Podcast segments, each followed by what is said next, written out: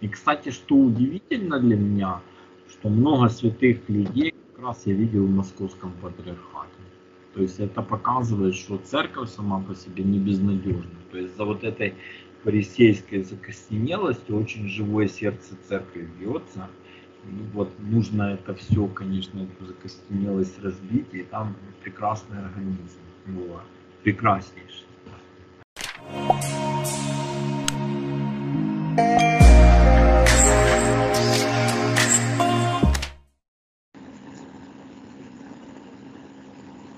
Юрий Павлович, привет. Приветствуем всех. Слушай, ну, война войной, я вижу, что ты в глубине всех вот этих событий, э, я вижу, как ты переживаешь за снайперов своих, и я дам ссылку в описании под этим видео на твои донаты, где ты собираешь на помощь э, снайперам. Я видел твою работу и знаю немножко больше, что ты мне рассказывал, но это не для всех, ну, ты молодец. Спаси Господи, как у нас в народе кажет, да? Юрий Павлович, ну, ну смотри, меня другое интересует. Я человек отсталый, не военный. И вот смотри, что у нас происходит в Украине с этой УПЦ, ХЗ, ЧМП? Э, че вообще, что там, ну, вот, я не знаю, был, встречались они там недавно в Софии Киевской. Как по мне, так выхлоп неба это что у вас там? Ты же ближе, ты, ты в Киев, ты там ближе к начальству. Как дела у нас? Ну, я имею в виду к церковному, глянь, ты там, там в том городе живешь. Они все там, они все там, прости меня, с этими шапками, только там. Здесь попроще люди. Что творится у нас в православной церкви в Украине? Куда идет дело? Угу. Я не, сказать мне трудно, но то есть я считаю, что есть две идентичности, да, одна идентичность это такая народная церковь, а вторая это такая сектантская церковь, еще и она ориентирована на русскую государственность. И, соответственно, э, ну, постепенно народ из сектантской церкви переходит в нормальную открытую церковь. Вот 1200 парафий перешло с начала этой войны. И как бы я считаю этот процесс неизбежный. То, что как бы эта сектантская церковь попыталась отколоться от большой секты московского патриархата и как бы э, утвердить как-то собственную самостоятельность, э, ну, это хорошая попытка.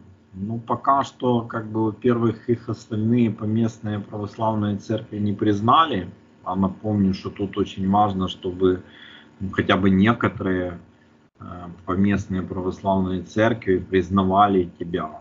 То есть русская православная церковь за рубежом, например, очень гордилась, что у них есть там сопричастие с сербами. Э, но хотя бы кто-то должен признавать тебя в качестве самостоятельной церкви.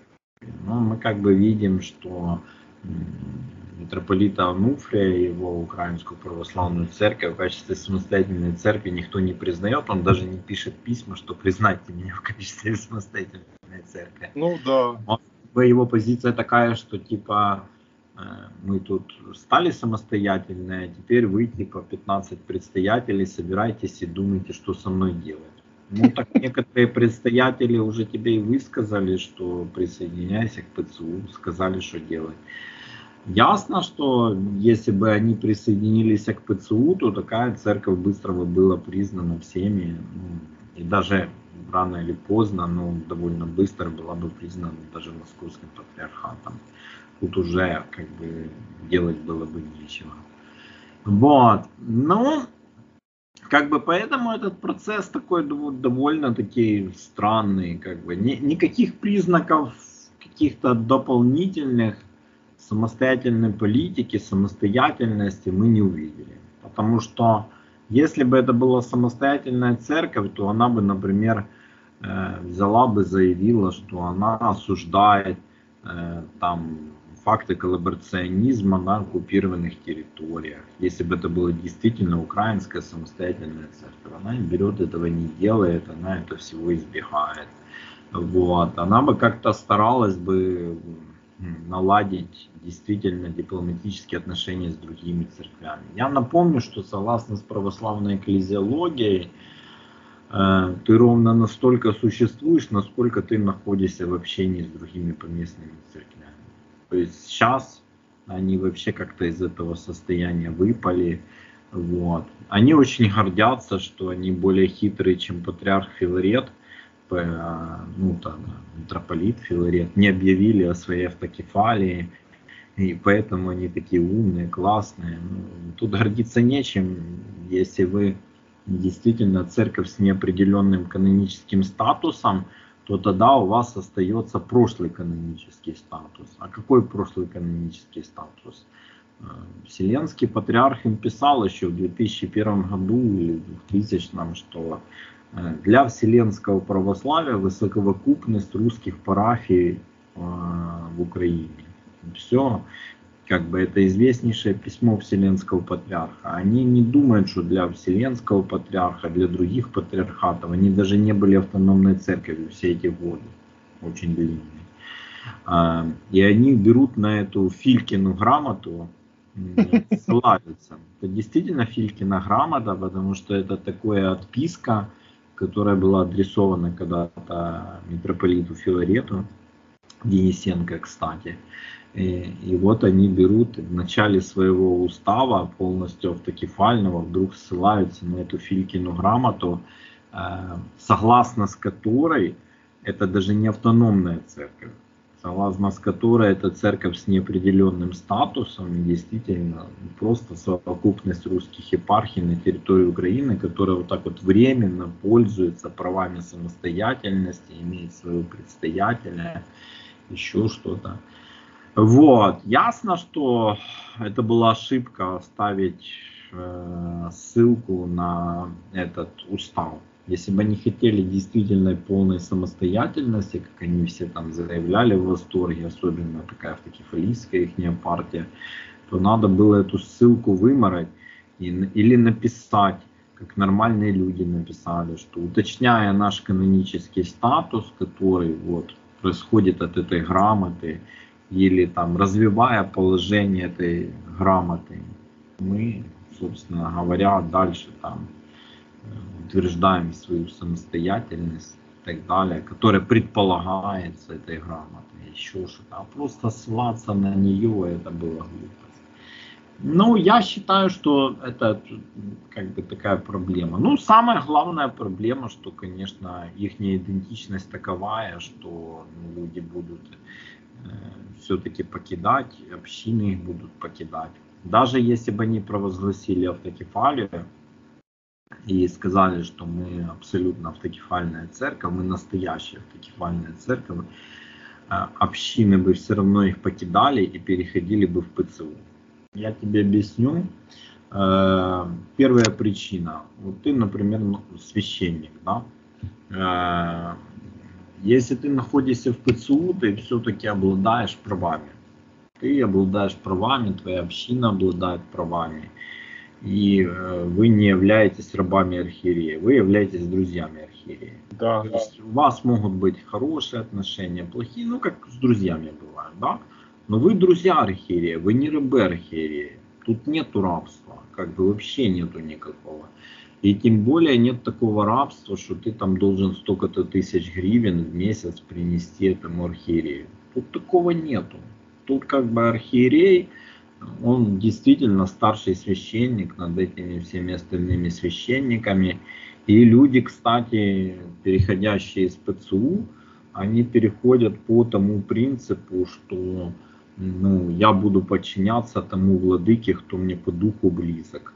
Ну, там, или предстоятелю, или, например, во Львове, заметь, там монастырь перешел к Макарию, а да, не к Дмитрию, потому что Макарий как-то ближе к священству, и пускай он проще, но как-то он, он более искренний, более понятен, более горячий, и, и действительно доводит все дела до конца, за которые берется. И как бы вроде кажется, что Дмитрий это светоч и величина, но все знают, что как бы он там до конца дела свои не доводит, и поэтому взяли там правильно поступили, что к Макарию перешли. Может еще какие-то у них соображения.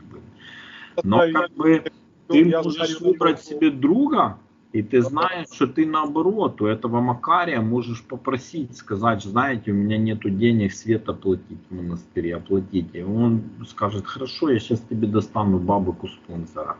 А наоборот, как бы нету этого движения, такого, что ты знаешь, как в московском патриархате, э, вот, сейчас, например, мы же сами свидетели, у нас есть село в Бориспольском районе, где как бы моя жена оттуда, и там батюшка обзванивает всех, э, кто там дачники, кто еще что-то, и рассказывает, что нету денег на газ, э, давайте, дайте мне хотя бы 3000 гривен. И вот это он с каждого собирает там какого-то дачника, который однажды в храм зашел, и которого он телефон знает или нашел, и он звонит, звонит.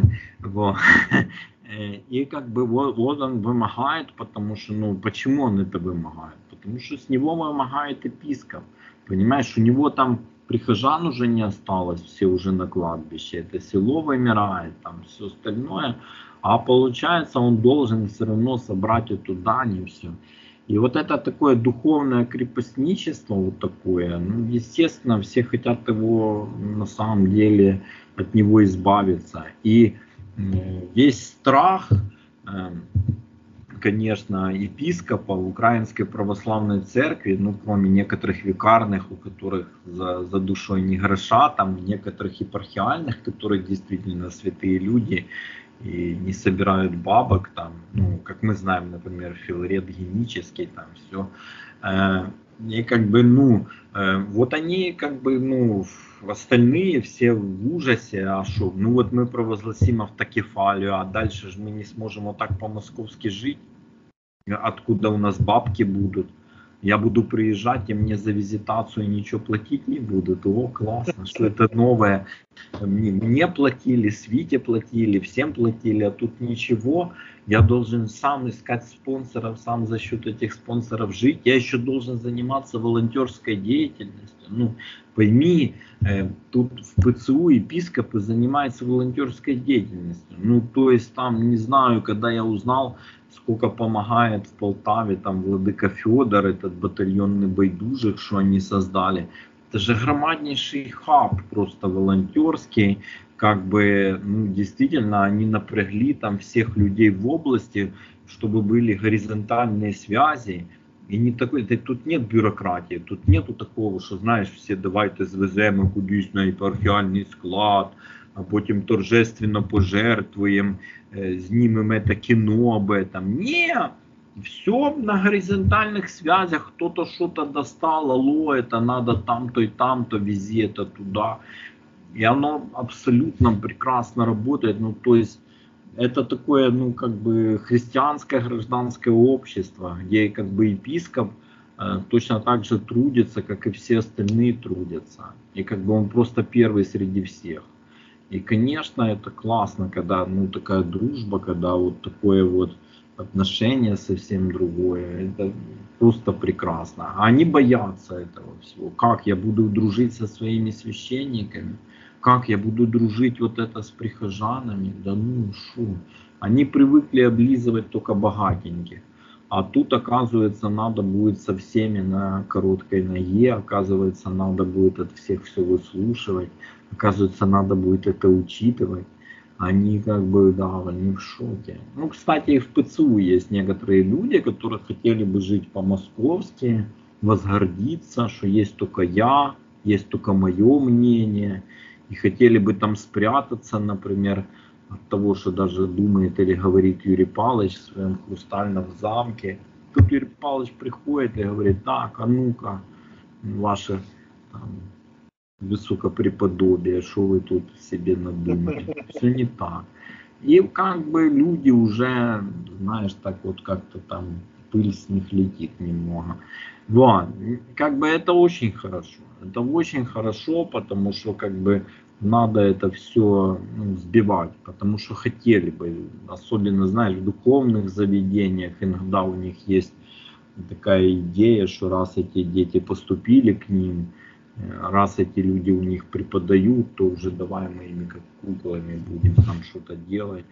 А тут ничего, так пришли, дали по голове. Начинает человек думать, правильно я делаю, неправильно. Такое. Но как бы это надо перевоспитание продолжать, я так считаю. Потому что в целом церковь ПЦУ очень здоровая, да, и как бы вот эти все поползновения немножко ввести какие-то московские элементы, которые есть там у некоторых людей, знаешь, которые были близки в свое время к Филарету, там, ну, этих людей мы так вот будем еще и дальше перевоспитывать время от времени, сколько хватит сил. Я думаю, что в целом действительно мы будем демонстрировать то, что есть везде. Где ты поедешь в Грецию, ты поедешь в Румынию, ты видишь, что епископ близок к народу, что он после службы, он не уходит, а он выходит в храм, он обнимается с людьми, он разговаривает с людьми, он как бы, он прямо рядом вместе со всеми, он не какой-то там небожитель, сановник, которого там охранники окружают, и там, вы знаете, там к нему попасть нельзя. Ну, там все нормально. Слушай, Юрий, ты, ты, ты, ты сейчас сам хорошо перешел из одного в другое, как, то, что я хотел спросить. А давайте немножко помечтаем. Я понимаю, скоро уже спать пора, но э, давай, давай помечтаем. Какая бы, какую бы ты хотел бы видеть церковь победы? То, что мы по-любому победим Украину, это в этом нет сомнения православие про православную церковь. Вот, допустим, я знаю, у меня многие знакомые, которые, которые попадали в Греции на литургию, да, которая короче чуть-чуть, чем э, у нас, не чуть-чуть, а два раза. И они были поражены, что там причащают без исповеди. Они такие, а что так, а, а их толкают, иди. Какой бы ты хотел видеть э, церковь? Украинскую, ну, православную? Я считаю, что само собой нам нужно литургическое возрождение, да, такое, то есть я считаю вот очень хорошо, э, например, в Преображенском соборе на 7.30 литургия ранняя, она там получается чуть больше часа, Э, молитвы читаются вслух, поет один э, якон там или один певец поет как бы в греческом таком стиле, что оно все недолго, и получается, что они практически не накладываются, молитвы, которые читают вслух, практически не накладываются на песнопение, а стараются так размежевать это. И очень получается действительно, ну, литургия, как она задумана была. Вот. И я считаю это очень важно. Я считаю, каждый христианин должен иметь такой опыт сконцентрированной литургии, э, без всего этого длинного перерыва на исповедь, без всего этого вот этого вот всего сельского московского благочестия, которое вот так вот за годы советской власти привилось и так далее. Я считаю так, что греческая идея частого причащения, она очень правильная. Потому что э, согласно с Николаем Кавасилой, имеет два значения Евхаристия. Первое значение это хлеб жизни, который помогает нам в повседневной жизни. И его надо вкушать все время. А второе значение это хлеб обожения, который обожает нас, когда мы достигли уже какого-то совершенства.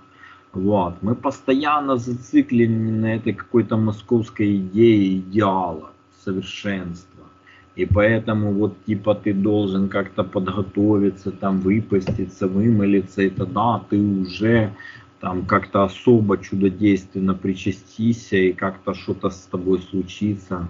Вся жизнь и вся практика показывает, что все это ну, не работает. Работает на самом деле когда ты спокойно, морально живешь от воскресенья к воскресенью, и все, что ты делаешь, все, что ты делаешь, постись, не постись, работаешь там, ну, все, что ты делаешь, ты приносишь воскресенье э, в жертву Богу. И ты просишь его осветить тоже следующий период твоей жизни, весь до конца. Ну, насколько хватит, желательно до следующего воскресенья или праздника, но мало ли что. И тут как бы вот эта такая встреча с Богом на этой литургии, которая как бы может быть даже и последняя литургия в твоей жизни, это очень важно. Ну как ты стоишь на последней литургии в своей жизни, и ты, может быть, не причащаешься по каким-то соображениям, каким. Я этого не понимаю. А опять-таки, исповедь это совершенно отдельная вещь. То есть я всю жизнь старался исповедоваться у одного священника, всегда. И этот священник мог быть умнее, мог быть э, там проницательнее меня, мог быть не умнее, не проницательнее. Но это был всегда важный для меня собеседник, который был свидетелем моих отношений с Богом.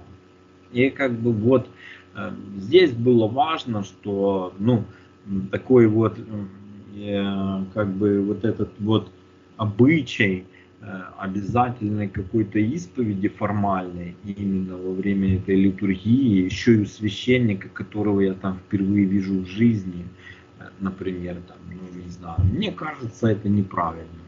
И мне кажется именно правильным вот эта привилегия мирян действительно приступать к причастию. Тут очень важно, что Миряне это царское священство, которые абсолютно несут полную ответственность за свою жизнь. То есть это им Бог сказал, как и всем христианам, вот путь жизни, вот путь смерти, выбери путь жизни. И очень важно, что ну, как бы человек сам своей жизнью выбирает этот ну, выбирает, выбирает и идет или туда, или туда. И как бы тут вдруг забирать у него этот выбор и говорить, что нет, ты знаешь, я тобой поруковожу сейчас. Это все идея какая-то антихристианская, понимаешь? Это идея такой духовной смерти в монашестве. Но для духовной жизни мирян она вообще совершенно не годится. Я не видел никаких позитивных результатов от послушания, слепого послушания – ну, постоянных этих исповедей, самообличений, самоочищений и все. И наоборот, я видел, где люди были спокойны, ходили перед Богом вообще, как каждую минуту ходили перед Богом, все совершали перед Богом, там все было и хорошо. А вот это вот все, я считаю, фарисейство как бы такое. И как бы смешно смотреть, когда там какой-то человек, вообще гордец, например, он там э, мужик, там ему лет 30, он входит там в семинарию, и за ним маман идет, его мама, и несет сумки с едой. А он идет, он преподаватель, видите ли, семинарии. И он, значит, он считается образцом благочестия, він такий благочестивий, він часто сповідається, він не приходить до причастя без исповеди. Да он дебил, а не христианин он дегенерат.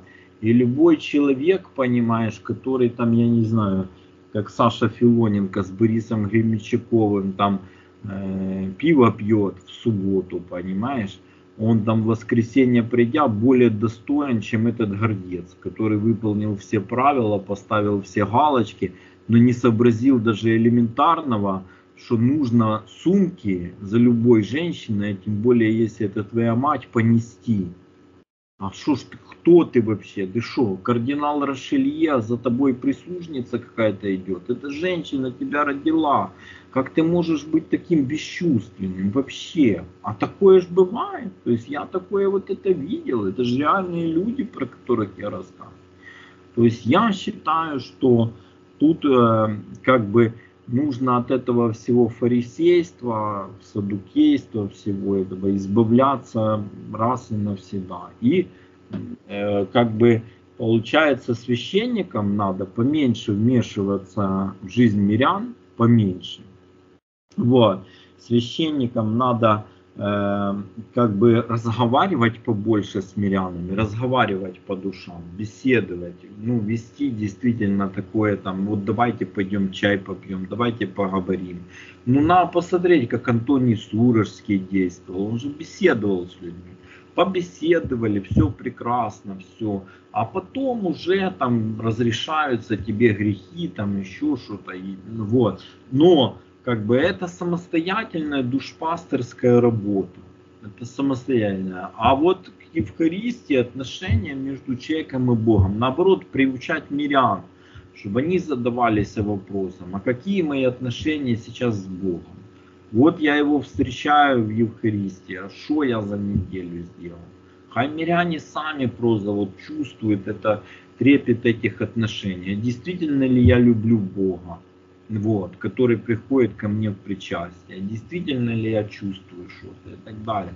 И тут вот как бы это все, ну, как бы важнейшая такая вещь. Это позволит людям быть взрослыми, самостоятельными. А священникам не напоминать воспитательниц детского сада. Не надо, этого уже все надо оставить давным-давно. Понимаешь?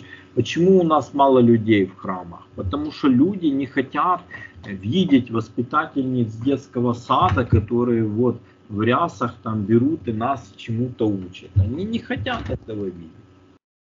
Извини, кота выпустил. Нет, нормально. Это очень важно, потому что как бы тут самое главное, что обычный священник, он служит царскому священству. Он служит. Это же все, это вся православное богословие 20 века, это напоминание этой главной истины, евангельской, между прочим, да, что э, мы не допускаем людей к Богу, мы наоборот служим, мы помогаем, мы их подсаживаем, а люди сами к Богу идут. Мы как бы берем и как-то устраиваем возможность, чтобы возникли отнош... эти отношения между человеком и Богом. А у нас вот наоборот, вот, например, Человек пришел в храм, он чувствует этот прилив благодати, знаешь, как у неофитов. Батюшка обязательно должен вы чаще ходить на исповедь. Зачем? Чтобы человек думал, что у него прилив благодати есть, потому что он у этого батюшки исповедуется, потому что вот это весь прилив благодати в связи с исповедью, в связи с исполнением духовных советов этого человека. А это ж не так.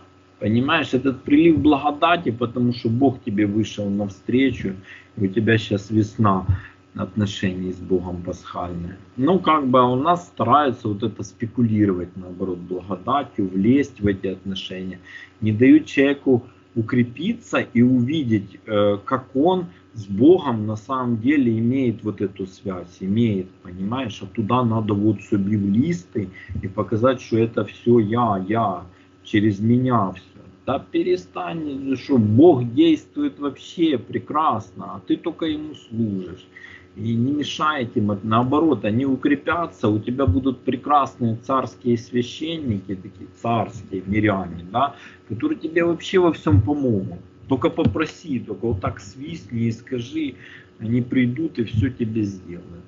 Ну, как бы на, нас боятся, нас боятся, как это миряне, что ж, Юрий Павлович, Юрий Павлович, смотри, я тебе сейчас расскажу из своего опыта. Наверное, время пришло рассказать. Ты, я тебе кое-что и так рассказывал по телефону, но я расскажу, как у меня было на приходе, ну, там, где я служил. Где ты тогда, помнишь, передавал там на проектор для нашей школы. Ты еще тогда волонтерил. Дивись, я коли приїхав, коли я коли приїхав на это, я что научен, я ж начитался Суровского, да, там, я, у меня знакомые в Греции, я знаю немножко, я служил, и, и мне не стыдно, в каком плане. Мои прихожане, все, которые веселым были, они подтвердят.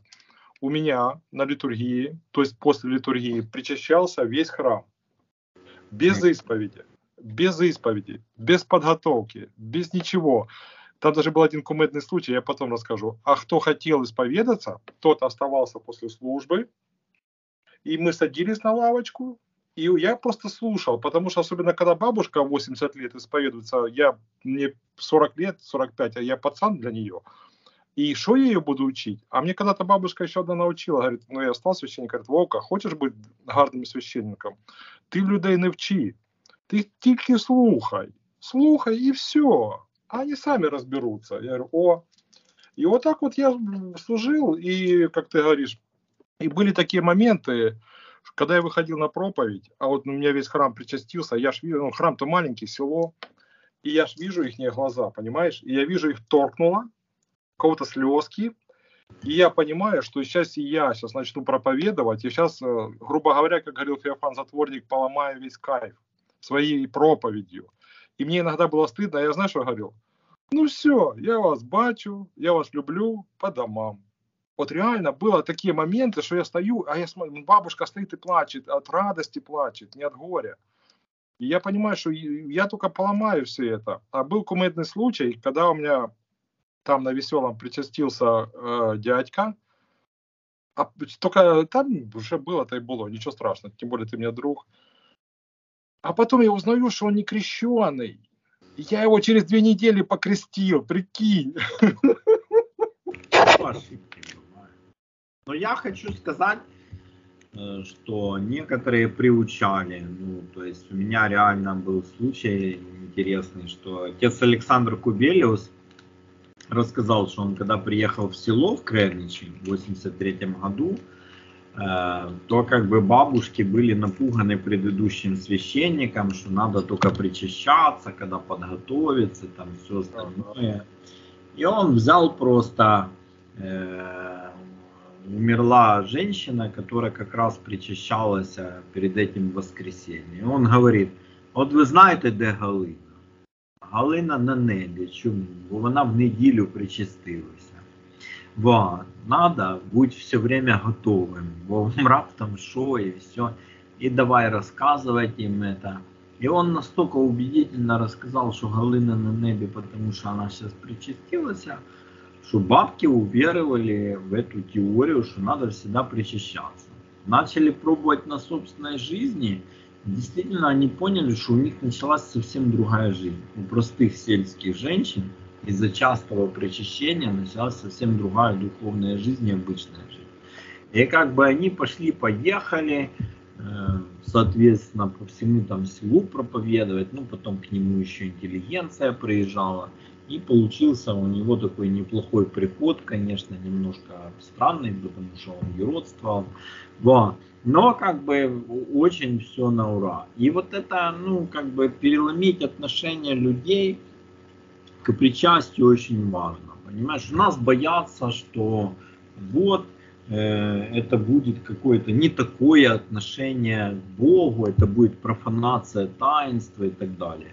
Если ты вообще не чувствуешь святыни, то у тебя будет профанация, даже если ты все полностью подготовишься. А если как бы ты чувствуешь святыню, то ты будешь всю неделю жить э, с этим предчувствием встречи с Богом. Понимаешь, ты обязательно в воскресенье будильник поставишь, скочишь пораньше и побежишь, и ты будешь искать тот храм, где тебе по получше и покомфортнее, ну, если ты в городе. Вот, и ты даже поедешь, бывает, за 50 километров, лишь бы побыть с родными людьми на литургии в родной среде. Ну, как бы это очень важно. Вот у меня, кстати, в это воскресенье было, что как бы я был на литургии в одном храме, постоял, постоял, постоял, вот, э, и тут, значит, до э, Отче наш, все святая святым. И я потом думаю, наверное, я не буду в это воскресенье в этом храме перечисляться. И пошел в соседний, а там как раз Отче наш поют. Я зашел, пришел туда, ну, думаю, ну, да, тут причащусь. И как бы всякое бывает, Бог открывает иногда странные вещи как бы людям. И как бы надо всегда слушать тоже, что еще Бог скажет, и как бы жить с этим. Но э, я считаю, что бывают такие феномены, потому что, ну, во всяком случае, со мной такое бывает, потому что я всегда стараюсь прислушиваться к тому, что Бог старается сказать, конечно, особенно на богослужении, надо быть чутким. У нас люди, к сожалению, утрачивают чуткость. А если эта чуткость к святости будет, чуткость к отношениям с другими людьми, чуткость вообще к тому, что происходит вокруг, если эта чуткость есть, то тогда все с человеком будет нормально. Тогда он должен постоянно жить в общении с Богом, в том числе и евхаристически. Добрый, добрый, Юрий Павлович, спасибо огромное. В принципе, мы с тобой так, ну, поверхностно прошли. Мы еще будем про будущую церковь с тобой разговаривать, но когда у тебя будет свободное время. А, еще секунду, смотри, я сегодня записывал перед тобой э, интервью с э, отцом Авакумом Давиденко, с Кременчуга. Я его считаю своим духовником. Он такой бомбезный. Я был у него дома. Если у тебя будет возможность ездить к нему. Не, я знаю отца Авакума очень много лет и очень давно.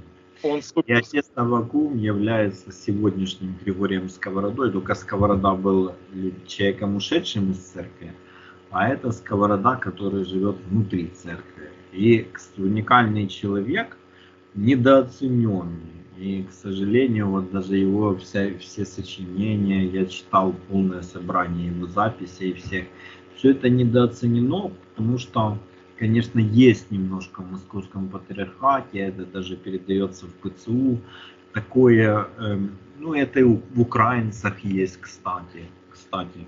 Есть, есть, да, в ПЦУ что... небольшой разницы нет между Москвой. Ценят людей. Это вот это есть. Это моск... московиты привили, в украинцах это закрепилось, а это очень плохая черта. Потому что, например, еврей какой-то, есть какой-то талант, другие евреи его тут же поддержали. Армянин, что-то пошел какой-то бизнес у него, другие армяне тут же подключились, поддержали его. А у нас вот это ничего такого нету, и в том числе в церкви нету. А это как раз очень плохая черта. И я считаю, что как бы вот удивительно, у нас в Кременчуге вот живет, например, уникальный человек, но он же не один такой на Украину а мы как бы не знаем, не поддерживаем, не общаемся. Ну, это все вообще для меня удивительно. То есть, ну, как бы такое вот есть часто, причем не только у православных. Когда Любомир Гузар был старый, я говорю, давайте беседуйте с ним на все темы, записывайте. Он стесняется. Я говорю, я сейчас с ним поговорю. Я прихожу, а он говорит, мені здається, що я вже ну, таке погано вже говорю, у мене вже пам'ять не та. Я говорю, ви говорите, як даос з гори. Это мудрость уже вызревшая. Надо каждый день рассказывать что-то, хай записывает, и хай хоть несколько книг выйдет. Да, вы так уважаете. Я говорю, да, берите разных людей, беседуйте с ними. Это очень классно. И как бы это важно. Я считаю, что и с отцом Авакумом, если побеседовали, какую-то тоже книгу бесед с ним записать. Вот, это важно. Недавно отец Алексей Чумаков умер у греко-католиков. Я с ним беседовал, у меня есть прекрасные беседы с ним. Он говорил такое про церковь, что вообще никто не скажет, что историческая церковь умерла. И мы живем в эпоху малых общин и одних только горизонтальных связей и дружбы. И он как бы рассказывает там, я говорю, ну а как же, вы же в католической церкви. Он говорит, это вся экклезиология неправильная, православная экклезиология правильная. И как бы я сижу, думаю, боже, с кем я говорю? Я говорю, откуда вы знаете? Он говорит, как откуда? Это факт опыта всего. И как бы, ну, а тоже за людьми мало кто записывал, а люди чудесные, я считаю. Это важно тоже, потому что, ну, это святые наших дней такие да. люди подвижной жизни, главной мудрости такой, потому что они постоянно стремились жить в присутствии Бога и имеют какую-то мудрость от Него. То есть я там с отцом Авакумом там могу не соглашаться, в каких-то его реакциях. То есть я бы давно, например, бросил бы московский патриархат, если бы меня так обижали, как отца Вакума там в. Но да, в общем, в целом, наоборот, у нас есть много как бы самого главного, что нас объединяет, что надо держаться Бога, поближе к Богу подальше от начальства. И это самое единственное важное, что и спасется тот, кто хорошо спрятался, да, и проживет тут. И как бы вот это, я не знаю, всю жизнь я стараюсь с ним дружить, он очень мудрый, вот, он очень классный. Конечно, когда я какие-то опасные вещи делаю, да, там, критикую московский патриархат, то тогда я стараюсь с отцом Авакумом не дружить, чтобы его не подставлять. А так, в мирные, спокойные времена, то, конечно, я к нему и ездил, удивительнейший человек. Вот. И молодец, конечно. И таких людей много, кстати. И, кстати, что удивительно для меня, что много святых людей как раз я видел в московском патриархате. То есть это показывает, что церковь сама по себе не безнадежна. То есть за вот этой фарисейской закостенелостью очень живое сердце церкви бьется. И вот нужно это все, конечно, эту закостенелость разбить, и там прекрасный организм. Вот. Прекраснейший. Так что такое. Хорошо, Дес Владимир. Доброе, доброе. Про это сердце мы поговорим в следующий раз. Я уже знаю, где, что тебе задать, какие вопросы. Ты открылся. Спасибо, брат. А, понимаю. Все.